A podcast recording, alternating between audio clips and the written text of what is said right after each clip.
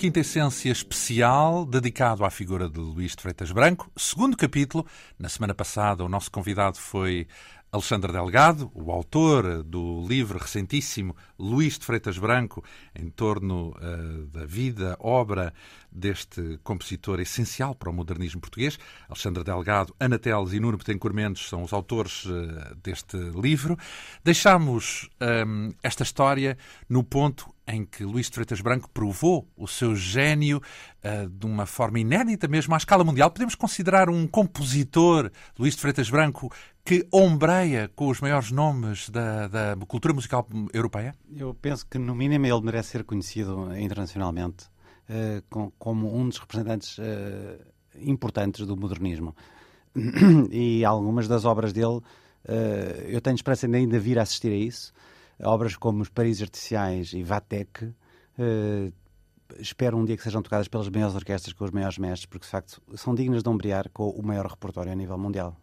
Ora, eh, deixamos eh, este roteiro, esta narrativa da vida e obra de Luís de Freitas Branco, ainda a um terço, ainda temos muito que falar, a um terço desta, desta vida e desta obra.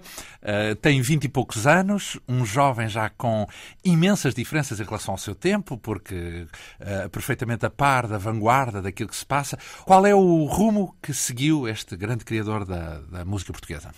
A partir de meados dos anos 10, Uh, vai haver cada vez mais um posicionamento do Luís Branco, uh, no sentido de, um, depois de ter estado, uh, de ter explorado todos os rumos da modernidade, mas não de uma forma, nunca de uma forma Hum, assim, única. Ele foi sempre em muitas direções e mesmo na altura em que fez as experiências máximas, como os poemas de Malarmia, Tonais, ele ao mesmo tempo fez experiências de todo o género. E assim, enquanto fazia poemas sinfónicos completamente contaminados de outras artes de literatura de poesia e de pintura, uh, fazia também exemplos lapidares de música pura, como as sonatas, uh, o quarteto de cordas, uh, depois, esse é que viria a ser o grande rumo da segunda metade da, da, sua vida, a partir dos anos 20, houve de facto uma viragem muito grande na, no seu posicionamento estético, que se deu sobretudo no sentido de afirmar uma nova era racional e objetiva, que para ele era indissociável do conceito de latinidade. E essa era uma, coisa, uma das coisas que ele. Isso é que é estranho. É, é verdade. o nosso... Ele dizia que os latinos, ao contrário do que era, era, era uma, uma calúnia, era uma visão completamente deturpada do que é o espírito latino. Para ele, o espírito latino era o espírito clássico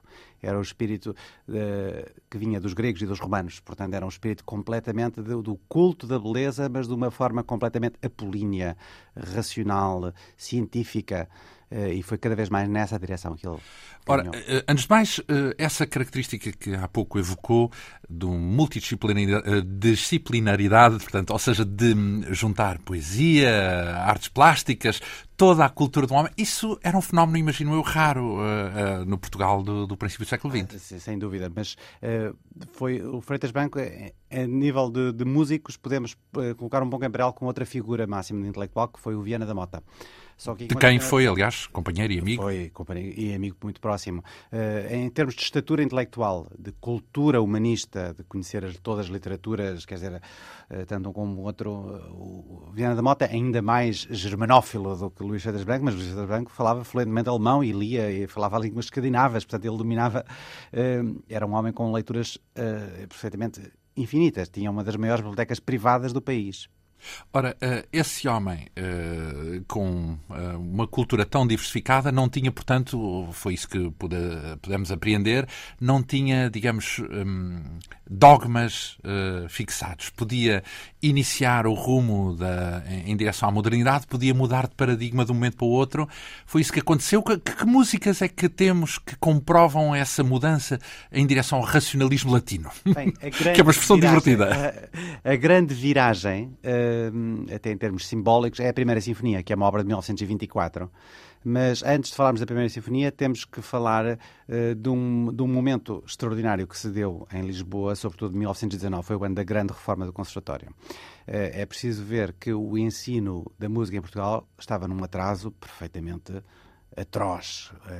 Uh, os programas do Conservatório, todo o esquema de ensino do Conservatório estava desfasado mais de meio século em relação ao que se fazia nos conservatórios estrangeiros e o Viana da Mota uh, juntamente com o Luís Branco, de facto foram a parelha que fez uma revolução em termos, em termos de pedagogia musical, foi talvez a revolução mais extraordinária que se fez em Portugal que foi mudar radicalmente todos os programas e, hum, é, basta dizer isto, basta dizer que com Luís Freitas Branco criou-se um, um, curso de ciências musicais que nunca tinham sido ensinados no conservatório. Qual era a função dele no com acústica? Era subdiretor, o Viana da Mota era diretor, mas ele foi também o professor, o, o introdutor do curso de ciências musicais, que eram dois anos de acústica, dois anos de história da música e um ano de estética. Nunca no conservatório se tinha ensinado nada disso. Nada. E em termos europeus, uh, subitamente nós passámos de um dos mais atrasados dos conservatórios da Europa para um dos mais avançados. Estávamos absolutamente na linha da frente, em contato com o Stefan Krell, com grandes eh, musicólogos da época, que aliás eram amigos próximos de Freitas Branco e que ficaram sempre com... Uh, o Freitas Branco foi toda a vida considerado como musicólogo também, como pedagogo, assim, uma figura verdadeiramente à escala europeia. E essa reforma extraordinária do Conservatório uh, é bastante indissociável também da viragem que se deu na obra de Freitas Branco. Uh, mas para já, eu gostava de começarmos por ouvir uma obra que é muito pouco conhecida, pouco tocada, infelizmente, porque e é típica obra que não encaixa naquele paradigma Uh, evolucionista da música do século XX, que é tudo quanto era inovador, uh, vanguardista e completamente inédito, é considerado o máximo, o ponto máximo da evolução, e tudo quanto é simplesmente explorar outros caminhos, outras linguagens, é, é, é esquecido, é desprezado, como, é desprezado como uma, certa forma reacionário. O Freitas Branco, eh, um pouco como o Fernando Pessoa, eh, foi simultaneamente nas duas direções, tanto num ponto, tanto no, foi extremo em todas as direções. E uma das obras que eu adoro e que é o paradigma do lado completamente apaixonadamente romântico de Luís que é a Balada para Piano e Orquestra, que é uma obra de 1917. É, aliás, a sua terceira. Ele escreveu três obras concertantes, propriamente ditas, que foram a Cena Lírica para Violoncelo e Orquestra, o maravilhoso Concerto para Violino e Orquestra, de 1926, tinha 25 anos quando escreveu, e depois esta maravilhosa Balada para Piano e Orquestra, que é dedicada a Elisa Souza Pedroso, que é essa mulher absolutamente extraordinária, uma mecenas, ela própria grande pianista, que fez carreira uh, e que foi, sobretudo, uma mecenas, uma pessoa de uma abertura de espírito, que, criadora do Círculo de Cultura Musical, que durante décadas foi assim o centro, a, a par um pouco da, da Marquesa Olga de Cadaval, eram duas figuras complementares que se admiravam mutuamente e que faziam cada uma, cada uma na sua área. Um, concertos do mais extraordinário e que a quem Luís Feijão, portanto, dedicou esta maravilhosa balada, que é o exemplo, é inspirada num velho romance português, numa velha melodia tradicional portuguesa, e é, é dar ao país o repertório que escandalosamente lhe faltava. Isto na altura em que começavam a surgir as orquestras sinfónicas, pela primeira vez tínhamos orquestras sinfónicas a fazer concertos sinfónicos, que era a orquestra do, Pedro Blanco, a orquestra de David Souza, que competiam entre si, portanto, a quantidade de concertos em Lisboa, a partir dos anos 10 e 20, uma coisa espantosa. Faz, hoje em dia é, é pouco comparado com o que havia nessa altura. Tínhamos todo, todas as semanas um concerto, dois concertos sinfónicos de duas orquestras, com estreias consecutivas. Todo o século XIX e o princípio do século XX foi consecutivamente estreado. E o Freitas Branco veio precisamente contribuir com aquilo que nos faltava, esse grande repertório concertante, sinfónico, orquestral, e a balada é um dos exemplos.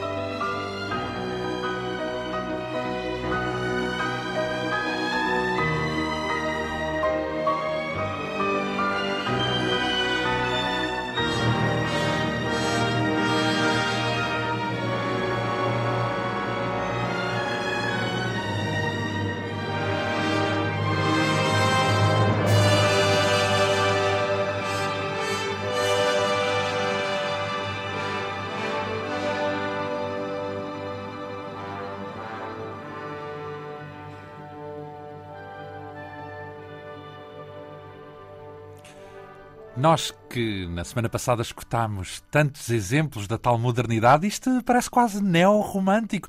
Eh, já lembrar, antes de mais, é, é de justiça lembrar os músicos que interpretaram é verdade, este... eu presto homenagem à memória do mestre Silva Pereira, que foi um grande maestro que está eh, absurdamente esquecido e que dirigiu este concerto. Foi um concerto absolutamente memorável. Teve lugar no Tivoli em 1990, foi o ano do, do centenário do Lucetas Branco. Com a Regi Sinfonia? Com a, Regi, com a Orquestra Nacional, a Orquestra do Porto, da Regi Cooperativa Sinfonia, e com o Jorge Baiano ao piano. Uh, uma peça uh, quase que lembra um pouco aquele universo Rachmaninoff, portanto, oh, arrebatado. Isto é puro romantismo do século XX, não é o romantismo do século XX. Portanto, é um lado do Freitas Branco que as pessoas conhecem menos um homem sem peias, pode-se dizer. Completamente. Ele, de facto, era, um homem que não, podia ir em todas as direções, tinha um bocado de tudo dentro de si. E isso é também um pouco o século XX, não é? É, é o século em que subitamente todas as direções eram possíveis e, e em simultâneo. E Quantos é anos tinha ele com, com quanto? Eu tinha 26 anos quando escreveu isto. Já conhecia Viana da Mota? Não. Uh, sim, claro. Viana da Mota teve uma. Eles tiveram uma relação muito próxima uh, desde muito cedo. Ele, quando ele ganhou o concurso de música de câmara em 1909, uhum. uh, o Viana da Mota era o presidente do júri e foi quem distinguiu e quem fez questão que a Sonata tivesse o primeiro prémio com distinção. Poderá haver aí uma influência, porque sabemos que Viana da Mota é um formado pela escola romântica eh, alemã, podemos ter aí um, um, uma influência entre de Viana da Mota? Quem sabe, mas eu acho que aqui há sobretudo uma empatia com... É, é, foi a época em que os portugueses finalmente exportaram para esse repertório romântico. Que, que, não digo o Freitas Branco, o Freitas Branco conhecia tudo desde a adolescência, desde criança, que conhecia tudo o que havia de mais moderno e antigo, tudo. Então o que é que se ouvia antes Antes Bem, deste... para já não sabia. Não sabia. Em Lisboa não havia concertos sinfónicos no século XIX. Não havia orquestras? Houve, houve, houve, casos pontuais, mas foram sempre iniciativas desgarradas. Portanto, aquela coisa continuada de concertos sinfónicos regulares, com programas temporadas, temporadas fixas de, de concertos sinfónicos, já com um fenómeno do século XX e que foi sobretudo então, havia só o quê? O São Carlos? Era havia... o São Carlos, essencialmente. Em Lisboa era essencialmente São Carlos. Havia uma orque... a Orquestra da Academia dos Amadores de Música, que era uma orquestra, enfim, bastante incipiente. E depois havia, assim, iniciativas desgarradas. Uma senhora que veio da Áustria que fazia, fazia uma orquestra que fez uma série de concertos notáveis, aliás, mas quer dizer coisas assim bastante desgarradas e incipientes. E, portanto, o, é, a, sinfonia, a nona Sinfonia de Beethoven foi estreada em Portugal nos anos 20, do século XX. Portanto, com mais de um século de atraso. E todas assim, os Bem, Brahms já era fim do século XIX, mas todo o grande repertório, os Schumann, mesmo Mendelssohn, assim, as obras fulcrais do, do romantismo, se, se, algumas delas já, tivessem, já tinham sido tocadas, a maior parte estava por e, portanto, Lisboa estava a mergulhar e estava a mergulhar até, por exemplo, numa, numa febre wagneriana, que foi uma coisa espantosa. Nós demorou muito, Wagner, Wagner houve um fenómeno de rejeição, de facto, muito grande de Wagner, mas quando se apoderou dos portugueses foi uma coisa sem paralelo. Quer dizer, Wagner subitamente tornou-se o compositor mais eh, tocado, interpretado no São Carlos, nos anos 20. Aliás, isso tem muito a ver com um pouco com aquele espírito que conduziu à emergência do Estado Novo. É Moldou uh, grandioso. E, não, e aquele, sim, aquele culto dos heróis, das figuras míticas, o Parsifal. Uh, é curioso também que o Freitas Branco tenha escrito uma obra fabulosa, hiper-wagneriana, que é o Viriato. É um poema sinfónico enorme, inspirado na figura, nessa nossa figura mítica é fundadora da nacionalidade muito tão, tão, anterior ao Dom Afonso Henriques e que é a obra mais wagneriana, mais wagneriana de Luís Freitas Branco e que foi escrita precisamente no mesmo ano que o Concerto de Violino, 1916, portanto é anterior à balada. Eh, é preciso, portanto, colocar este, o culto deste repertório, deste espírito, nessa época, que de facto era exatamente aquilo que as pessoas estavam a beber sequiosamente, tinham descoberto esse mundo maravilhoso e estavam a usufruir dele. Começamos com a balada nessa, nessa mudança, nessa, nessa guinada, podemos assim dizer, do rumo musical de Luís de Freitas Branco. Uh, ele, ele, nessa altura, não cheguei a perceber se ele estava já a colaborar com uh, Viana da Mota no Conservatório. Muito, é? muito perto. Nessa altura já estavam a planear, mas a reforma deu-se, portanto, dois anos depois desta balada, deu-se em 1919. Uh, eh, essa reforma infelizmente depois foi, foi neutralizada nos anos em 1930 exatamente houve a chamada contra-reforma que foi portanto, já, já no Estado Novo, eh, em que, em que se desfizeram muitos dos princípios basilares de, de, desse espírito pedagógico, científico. Por exemplo, uma das coisas que tinha sido abolida com o Freitas Branco e que era assim, uma, uma excrescência, uma sobrevivência vergonhosa que nós tínhamos cá, que era o solfejo rezado. Eu aprendia solfejo, em vez de ter a cantar, a entoar, os diziam do, ré, mi, lá, ré, do, fá, lá, rá. Portanto, uma coisa... Sem melodia, é sem isso? Sem melodia. Sem melodia. Portanto, é a coisa mais anti-musical que se possa porquê? porquê? Não, é aquela coisa... Porquê é que tiravam a melodia às é, é um pouco reduzir a música a uma dimensão quase assim... É como aprenderem secretários a escrever à, à máquina. É o espírito assim, de estenografia, uma coisa... Da tabuada. Da tabuada, exatamente. É como quem decora a tabuada. E, e a, portanto, a chamada Contra-Reforma, eh, com a Contra-Reforma regressou também o solfejo rezado e, e hum, reduziu-se drasticamente o número de disciplinas extra-musicais, achou-se que havia demasiado peso das línguas, da história, de, portanto, vamos, o que interessa é formar músicos, aprender o seu instrumento. Portanto, no fundo, é o regresso àquilo que tinha sido o mal do conservatório desde o início, que é formar músicos incultos, é uma coisa, uma contradição. Um pequeno parênteses. Hoje em dia, o ensino é mais pluridisciplinar ou uh, está centrado mais sobre a música aqui em Portugal? Uh, bem, hoje, uh, sem dúvida que é muito mais, muito mais aberto e muito mais vasta a educação. Houve um grande salto qualitativo e. Estamos à lá minuta, é isso? portanto, em relação àquilo que é praticado? Enfim, não sei se estaremos completamente. o que acho que a grande lacuna é a nível do ensino geral da música. Porque quem vai para a música propriamente, aqueles que têm a sorte de descobrir vocações cedo, de facto temos bons professores, temos boas escolas. Portanto, há... o problema é a música nas escolas que não são O problema música. é descobrir as vocações a nível da população geral porque é, é, os milhares de pessoas, as vocações que se perdem. É um acaso. É, é um acaso assim. completamente. Depende de professoras, de, de, daquela professora que naquele momento ouve este aluno tem muito jeito, tem mesmo que aprender música. Antigamente havia canto coral nas escolas. Pois, exatamente isso. E, esse, e isso, por acaso, foi uma coisa que durante o Estado Novo foi muito incentivada e há, e há algumas figuras que foram, tiveram um papel notável, como o Tomás Borba, que foi precisamente um dos mestres do Luís Freitas Branco. Essa criação de compêndios com esses perdeu-se muito isso, e por acaso é urgente recuperar, porque é a nível do ensino geral da música que ainda há uma revolução por fazer em Portugal, para que a música seja uma disciplina como a matemática, o desenho, quer dizer, disciplinas fundamentais da formação básica da população toda porque não é para toda a gente ser música, obviamente, mas para toda a gente saber um mínimo. Quer dizer, porque não saber absolutamente nada de música não é mais do que. Não é, não, nem é tanto por ser vergonhoso, é vergonhoso em termos europeus. O, o, nosso nível médio de desconhecimento da música é vergonhoso, comparado com a Alemanha, com a Inglaterra, onde toda a gente aprende um mínimo de um instrumento. Mas porque, por causa disso, as pessoas. Uh, o, seu, o seu horizonte, o seu panorama de vida diminui-se drasticamente. Eu acho que isso foi também muita luta da vida de Luís Freitas Branco. Uh, e a, a, dimensão dele como divulgador, conferencista. Aliás, como as palestras da rádio de Luís Branco ficaram míticas, eram palestras absolutamente extraordinárias. Os textos, felizmente, existem. Perderam-se as palestras, provavelmente. Não há um único registro da voz dele. É das coisas... Ou se calhar há, mas anda por aí perdido e não há maneira de. Pois, quem sabe. Seria, seria bom que aparecesse, mas infelizmente desta casa. Uh... As bobinas andam por aí. E nem é só andam por aí, é porque durante muito tempo, quer ser na época salazarista, de, de, de poupar cada tostão, assim, aquele espírito mesquinho, de poupança mesquinha, e em que sistematicamente se, se gravava por cima de bovinos com a política habitual, normal. E, basta dizer Aliás, nós não temos gravações dos anos 30, 40. A rádio começou nos anos 36. Não temos uma única gravação dessa época. Foi tudo apagado. Foi tudo apagado. Uh, e não, e também não havia aquela noção de arquivo. Aliás, que é um conceito relativamente recente. Enfim, cá em Portugal. Cá em, Portugal. Em, em Portugal, naturalmente.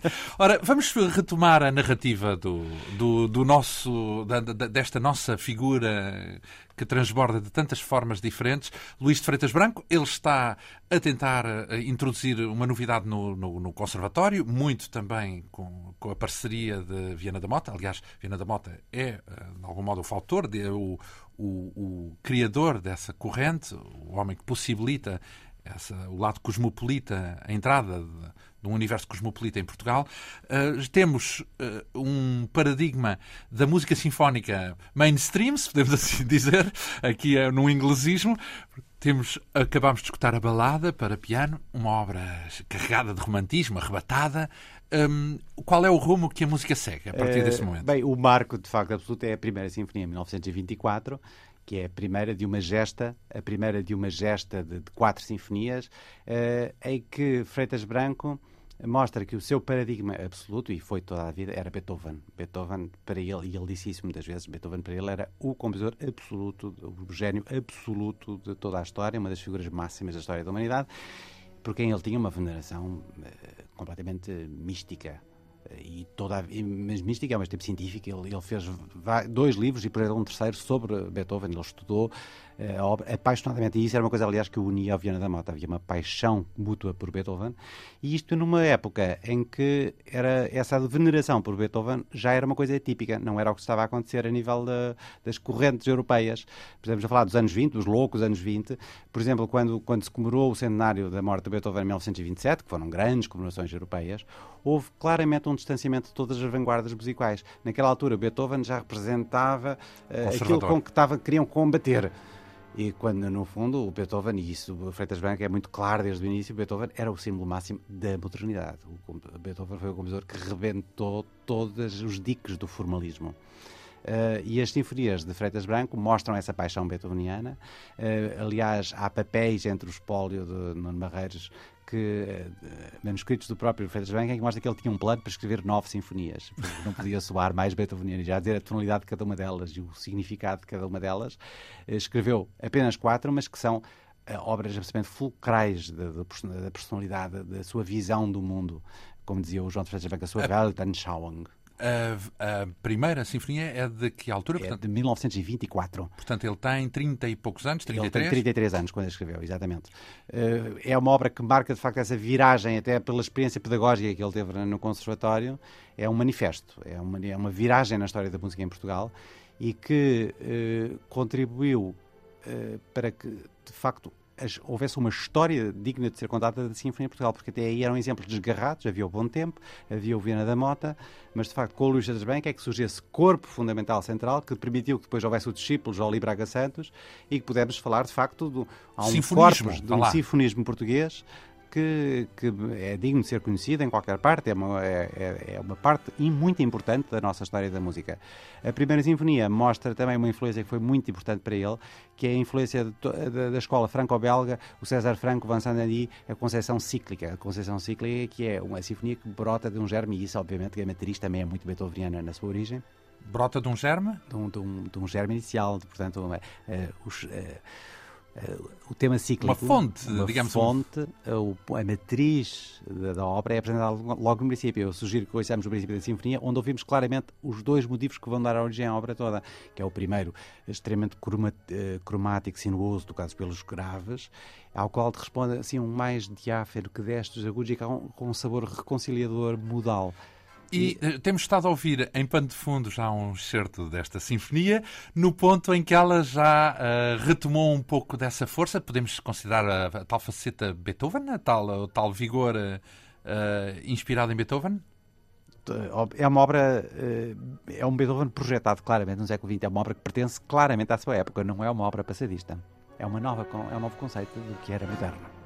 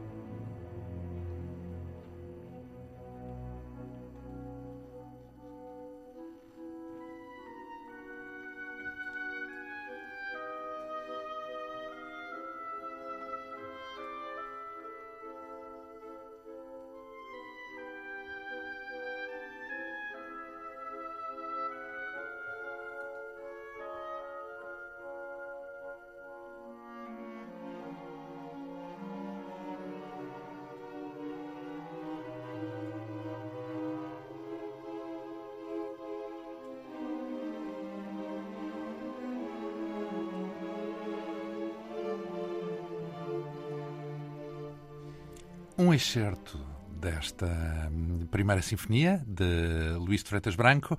Aqui, já agora, convém identificar a interpretação? Foi uma gravação uh, ao vivo, foi uma das gravações notáveis do Festival Luís de Freitas Branco. De facto, foi uma gravação ao vivo dirigida por Marc Tardu em 2005, de, na Casa da Música, com a Orquestra Nacional do Porto uma interpretação fantástica de Marc Tartu. Foi, de facto, foi dos grandes momentos do festival, logo no concerto inaugural. Uh, lembrar que uh, esse ano 2005 marcou os 50 anos, a evocação dos 50 anos da morte de Luís de Freitas Branco e foi uma sequência única de concertos que pegaram em praticamente todo o repertório, quase 98% do repertório de Luís de Freitas Branco, num evento sem paralelo no que respeita ao estudo, à abordagem uh, pública destas, destas obras, uh, deste enormíssimo compositor. Ora, estamos uh, então, vamos fazer outra vez, marcar aqui o mapa desse percurso na primeira sinfonia, com a primeira sinfonia. Ah, que caminho seguiu depois esta mente? Bom, Luís de Freitas Branco o percurso sinfónico foi claramente logo tomado como uma via de fundo para ele e, portanto, a segunda sinfonia surgiu logo dois anos a seguir. Depois vem a segunda, a, a, primeira é de 24, portanto, a segunda é de 26. Depois a segunda sonata para violino foi outra obra também marcante.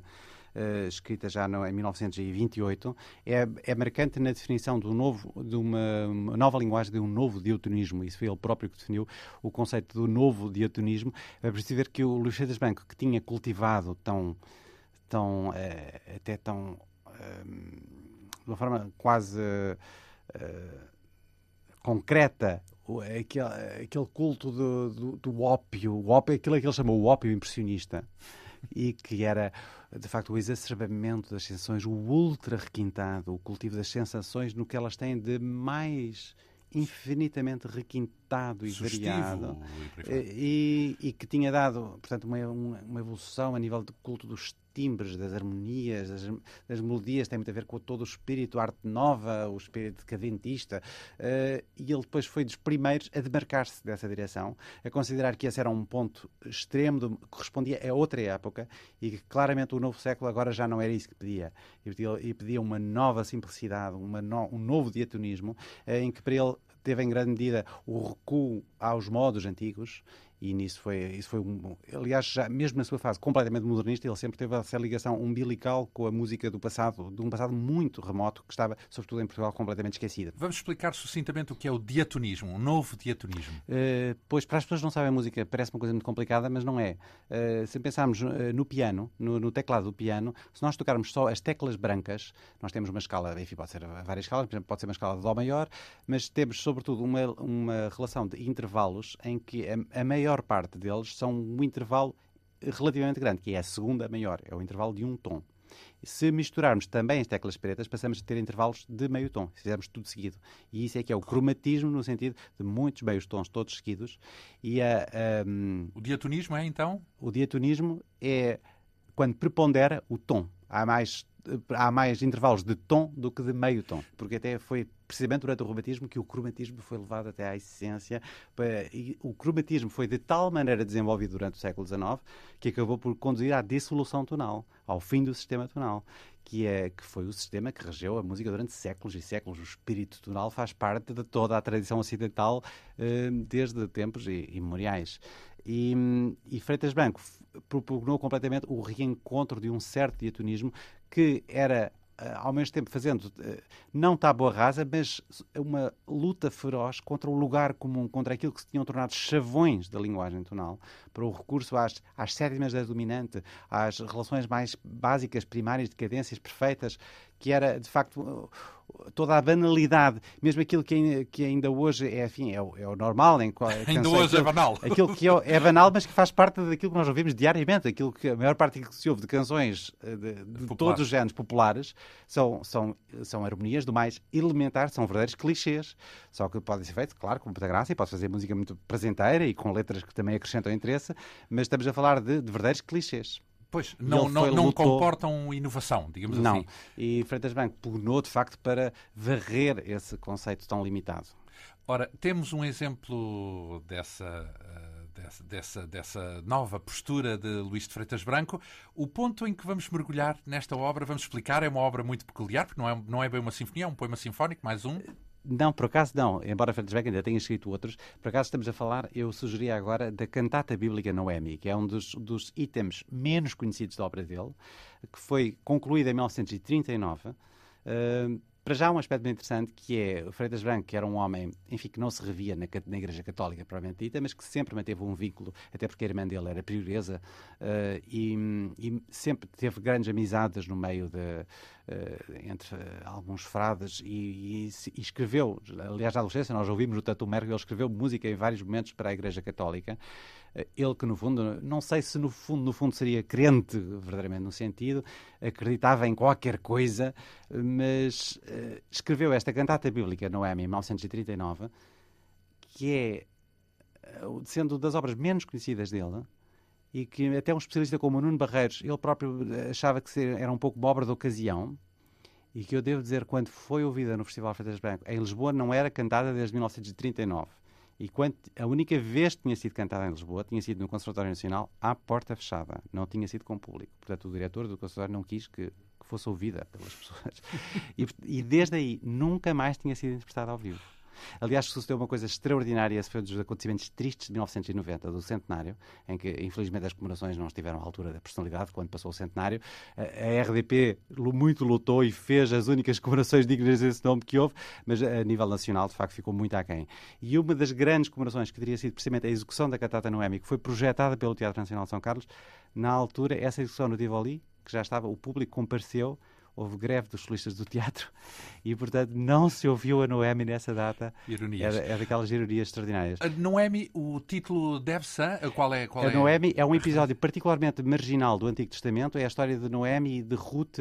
A Noemi é a sogra de Ruth. É uma é uma história. Ruth é um personagem importante da, da Bíblia porque pertence à, à, linhagem do rei Davi, portanto está, está ligada à linhagem do próprio Messias. Mas esta cantata é sobretudo um, a apologia da abnegação e da fidelidade aos laços familiares. É uma história em torno disso.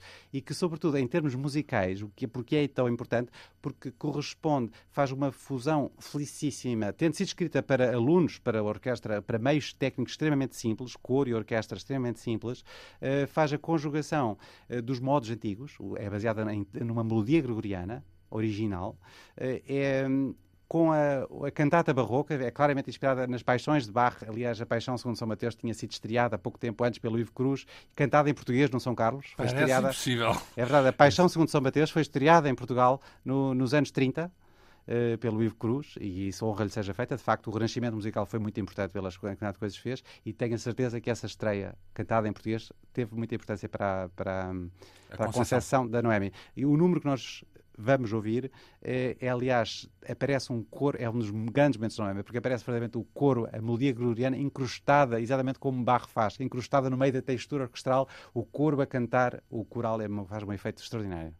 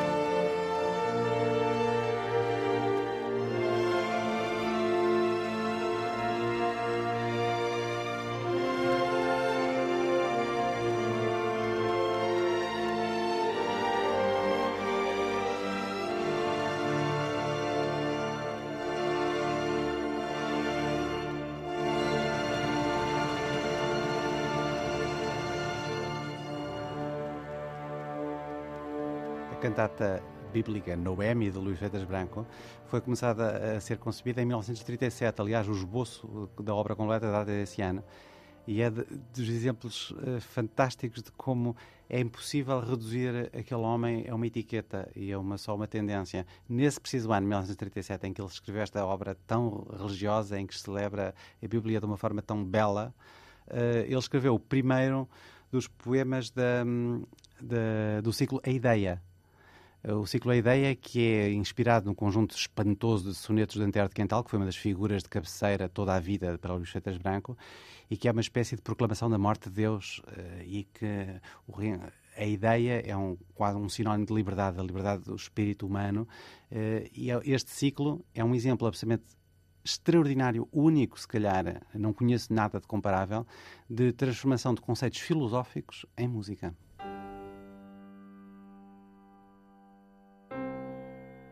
Que os deuses antigos e os antigos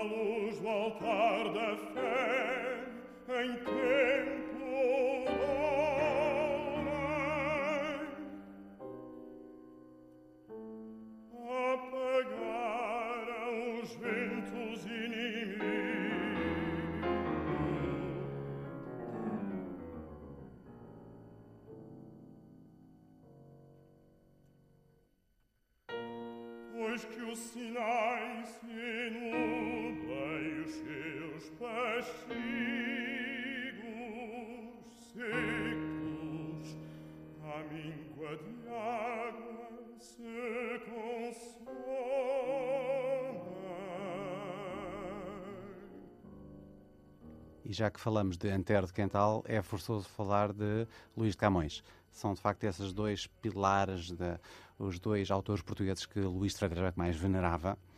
Uh, e Camões, uh, assim como Antero, foi representado sobretudo em, na obra para canto e piano, para voz e piano, alguns ciclos dos mais notáveis da música portuguesa. E já que falamos de voz, canto e piano, convinha identificar aqui o... O que estivemos a ouvir foi Sim. o primeiro número, um excerto do primeiro número do ciclo A Ideia, na execução que teve lugar ao vivo no Festival Luís Freitas Branco, pelo barítono Luís Rodrigues, acompanhado ao piano pelo João Paulo Santos. Muito bem, vamos, apresentações feitas. Vamos a um capítulo. Uh, devo dizer que falta-nos uh, 15 minutos de programa e nesses 15 minutos vamos fazer uma espécie de uma reta final, de um, um, um percurso final sobre o, o repertório extensíssimo de Luís Freitas Branco. Capítulo seguinte. É, é por isso que é difícil Freitas Branco, é difícil condensar, é difícil apontar todas as direções. Mas uma, de facto, acho que das coisas mais geniais que ele escreveu são os madrigais camonianos. Os madrigais camonianos são um conjunto uh, prodigioso. Ao todo são 28 madrigais. É um ciclo de 10 para coro misto, 10 para coro masculino e 8 para coro feminino, que uh, capta completamente o espírito madrigalesco. Uh, transportando, projetando para o século XX. Portanto, é o reencontro, uh, para já com a forma como celebra a palavra, a maneira como os poemas de Camões são colocados em música apenas com vozes à capela, é uma coisa sem paralelo. É, é de uma beleza. Quando foram, quando o, o, Coro Gulbenkian no Festival das Brancos cantou, foi uma apoteose, foi dos momentos de o público não se, não se parava de aplaudir e tiveram de cantar, já não me lembro quantos números em êxtase, tiveram de repetir madrigais um para os outros, porque de facto foi o deslumbramento, é das coisas mais geniais da música portuguesa do século XX.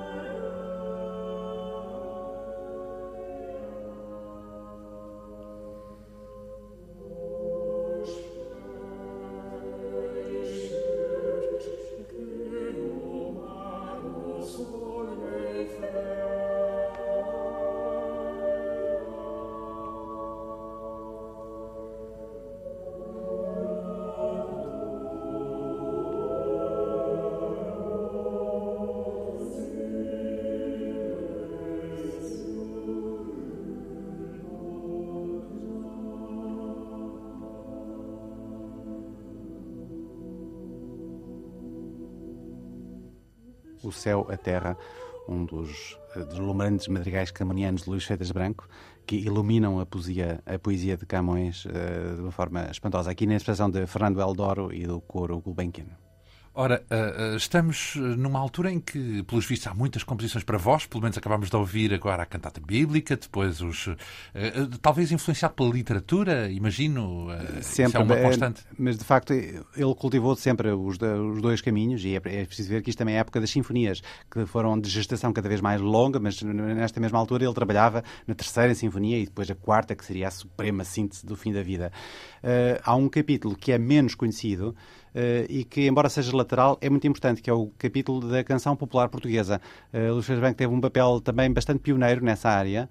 É preciso não esquecer a suíte, a primeira suíte alentejana data de 1919. Uh, depois escreveu a segunda suíte alentejana e criou com isso um paradigma orquestral de, do culto do, do, do, da canção popular portuguesa que viria a ser bastante banalizado e mediocrizado durante o Estado Novo. Portanto, foi depois convertido, deram-lhe assim aquele toque mais trauliteiro que não tinha na matriz original. E um dos exemplos mais extraordinários das muitas, ele, ele harmonizou dezenas de canções e fez can harmonizações espantosamente modernas, algumas delas, sobretudo de uma variedade incrível, vai sempre ao encontro da melodia, de encontrar verdadeiramente a sua natureza. Abrindo de resto uma tradição, porque depois, no século XX, em Portugal, haveria Não, de haver... Aliás, e aí foi bastante paralelo, aquilo que ele fez foi muito paralelo com o papel do Fernando Lopes Graça, que ele, aliás, foi o primeiro também a reconhecer e fez uma crítica em que saudava as canções populares, as primeiras que o Lopes Graça escreveu, como uma coisa sem paralelo na, na música portuguesa, pela modernidade e pela apropriação, pela forma tão apropriada como tinha pegado nessas canções. O, só que o, o, as canções, as, as versões de Luxetes Branco são muito menos divulgadas porque não, não foram gravadas em disco. Há uma série de números notáveis e um, alguns dos mais belos ele depois orquestrou-os. E então é esse exemplo dessa orquestração que foi feita no Festival Feitas Branco, de facto, é, é, é dos exemplos mais fabulosos do folclorismo português do século XX.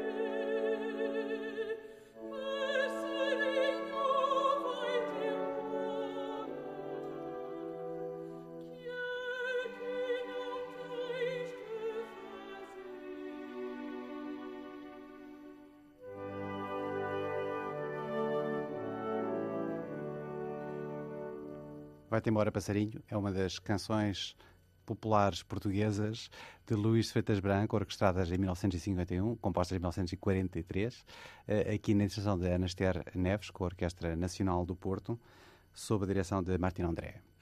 Muito lírico, portanto, muito melódico também, eh, uma, uma apropriação extremamente como é que se há de dizer, do repertório popular português. Extremamente sentida. E, sobretudo, hum, este, este ciclo de oito canções é só por si próprio uma, uma mostragem de como ele, da variedade com que ele, porque ouvimos este exemplo tão melodioso, é uma canção de embalar completamente, é uma canção é para as crianças, é para adormecer uma criança, uh, mas há outros exemplos completamente uh, diferentes, de linguagem, com linguagem extremamente politonal e moderna. Uh, eu sugiro agora que mostremos ainda outra face deste, desta personagem tão paradoxal, porque Luís Santos Branco, tendo sido visceralmente um opositor do regime de, de Salazar tinha um profundo desprezo, um profundo desprezo pelo regime, e isso está documentado no diário que eu espero que seja um dia finalmente editado. O livro Luís Santos Branco, que agora editou a caminho, já revela muitas passagens cruciais do diário, mostra a que ponto ele desprezava e a maneira irónica e cómica como ele vai comentando cada, cada decisão do Estado Novo ao longo dos anos. É curioso como esse homem que aceitou até pontualmente escrever obras de, obras de encomenda do regime, escreveu a abertura em 1640, eh, compôs música para filmes que são alguns mais paradigmáticos da época do Estado Novo. Logo para o primeiro foi o Gado Bravo em 1934, que foi o terceiro filme sonoro português. Portanto, logo a seguir à Severa uh, com a música do Frederico Freitas, fabulosa. Depois, uh, a canção de Lisboa. O terceiro exemplo é precisamente o António Lopes Ribeiro, o Gado Bravo, para o qual Luís Freitas escreveu a música. E que é uma coisa assim, uma celebração do Estado Novo no seu mais uh, pitoresco, é, o, é aquele lado completamente. provinciano? Ligeiro. Não, não diria provinciano, porque tem. não, isso, não, eu não diria isso, até porque o António Lopes Ribeiro também era um homem notável. é, é o lado em que foi de facto a criação de uma mística popular que, que, teve um apelo popular extraordinário. E é preciso ver que todos esses filmes são ainda hoje paradigmas do cinema português uh, e irão falo só. E depois, claro que coroou-se com o Luís Freitas, com a Frei Luís de Souza, foi a grande partitura wagneriana de Luís Freitas Branco, mas uh, nós não podemos ter uma visão maniqueísta, assim, de como tudo aquilo que foi concebido sobre o Estado Novo, como tendo sido Uh, mau ou horrível. Ou, mau ou ridículo, ou, ou, simplesmente confinado à, à, ditadura. Houve aspectos positivos e nós temos hoje o distanciamento suficiente para poder apreciar o que houve de notável do, do ponto de vista artístico. Vamos eh, escolher Agora um vamos, outro ponto. É a outra face, que é talvez a obra mais, mais contra o regime que o Luís Freitas escreveu, que não foram cantadas em vida dele, de certeza, e que são duas canções uh, que na listagem mesmo de obras feitas pelo Nuno Barreiros, não é esse o nome que está na partitura, mas na listagem de obras vem como duas canções revolucionárias e que são contextos absolutamente subversivos para a época, quer dizer, é o tipo de textos que seria completamente uh, proibidos pela censura e que mostra uma sintonia absolutamente inacreditável com as canções heroicas do Fernando Lopes Graça, escritas precisamente na mesma altura.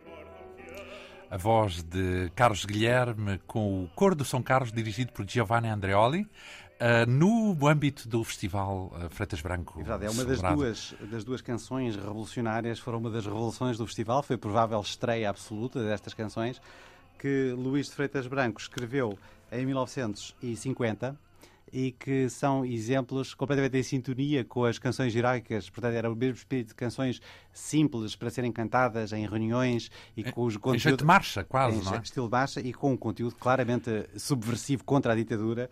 Uh, neste caso, só te cantamos a ti, o poema é de José Gomes Ferreira temos uh, uma parte final uh, da, da, vida de Luís Freitas Branco. Ele morre em que, em que ano? Portanto, Ele em... morreu em 1955, morreu prematuramente, aos 65 anos.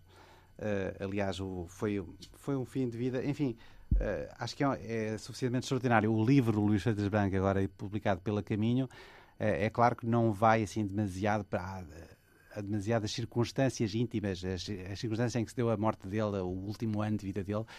Eu posso apenas dizer que foi verdadeiramente. Teve, teve a ver com uma história de amor e com uma um profundo desgosto e ele morreu verdadeiramente de amor. Eu acho que o Freitas Branco morreu de amor. A paixão que ele tinha pela Maria Helena Freitas era uma coisa incomensurável. É uma das, das surpresas que surgirá para, para vos, até para os ouvintes da Atena 2, que foi o programa de maior longevidade da Maria Helena Freitas, que fez de 1959 até 2000, o canto e os seus intérpretes. E se calhar as pessoas não sabiam que a Maria Helena foi, de facto, uma das três mulheres, é preciso não esquecer, Freitas Branco teve, foi um homem de grandes paixões e houve três mulheres fundamentais na sua vida. A primeira, a Dona Estela, Estela Dávila e Souza, por quem ele teve uma enorme paixão na adolescência, e com quem se casou e por quem manteve toda a vida um enorme respeito e consideração. Mas que de facto é daquelas coisas, o amor findou. E, e depois teve um filho com a dona Clara de Amber Filgueiras, com quem sempre também manteve uma, uma relação de, de mais profundo respeito, e ele sempre assumiu os seus atos até às últimas consequências. Uh, mas depois, de facto, a Maria Helena de Freitas foi uma paixão assolampada e que uh, no livro sai, sai, por exemplo, uma reprodução de uma carta dele que é das mais belas cartas das centenas, milhares, se não milhares de cartas que existem de um para o outro, uh, que mostra a paixão que aquele homem tinha por ela. Uh, e o fim da vida teve, teve a ver com razões sentimentais, precisamente. Foi, houve, de facto, houve um desentendimento grave, uh, houve um afastamento e, e, aquele último, ele envelheceu o equivalente a 10 anos num único ano e criou uma condição cardíaca grave e acabou, portanto, a morte dele causou um choque profundo no meio musical português não se esperava. Era um, era, ele era um homem que toda a vida foi. Era um, montava a cavalo, ele fazia trajetos, de, de fazia vinha de Reguengos Monsaraz para Lisboa a cavalo. Era um, era um homem, atleta. Era um atleta, era um homem com uma figura. E, e portanto, esse... Na música, esse drama uh, teve algum reflexo? Uh, tem o, o, reflexo da paixão eu encontrarei especialmente nas canções para na, todo o repertório para voz e piano e há várias canções que foram mesmo dedicadas à Maria Helena de Freitas mas para concluir esta esta viagem, uh, acho que é forçoso ouvirmos o final, o fim da Quarta Sinfonia, que é essa suprema obra, obra de síntese, concluída em 1952. É uma obra em que todas as pulsões das direções aparentemente incompatíveis que só ele seria capaz de conciliar, estão todas de facto sintetizadas numa obra dirigida a todos os homens, que é uma espécie de apoteose, mostrar como poder, a humanidade pode toda em conjunto criar um mundo mais belo e mais harmonioso. Um testamento de tudo isso faz, faz lembrar a nona Sinfonia de Beethoven.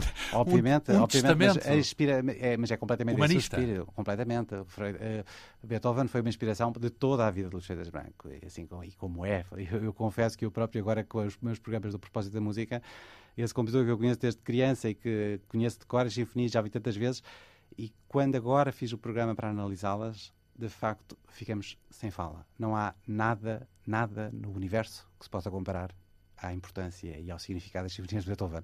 E, portanto, eu compreendo e partilho visceralmente essa admiração total, pomos-nos de joelhos diante da grandeza desse homem. Em relação ao Freitas eu próprio me ponho, de facto, das figuras maiores da cultura portuguesa, um gênio, o maior gênio para mim que existiu na música portuguesa, alguém que nos colocou no panorama universal.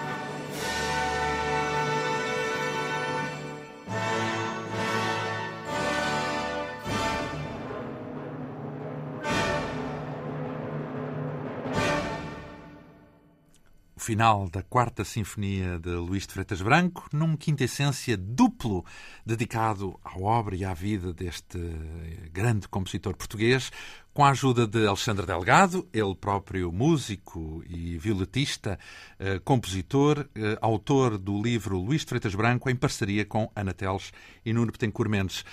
Temos a dizer que, para explorar uh, ao detalhe a vida deste compositor, Luís de Freitas Branco, temos o livro e teremos brevemente também, com o empenho da Antena 2, a edição em disco de uma boa parte das obras que escutamos nestas duas edições da Quinta Essência.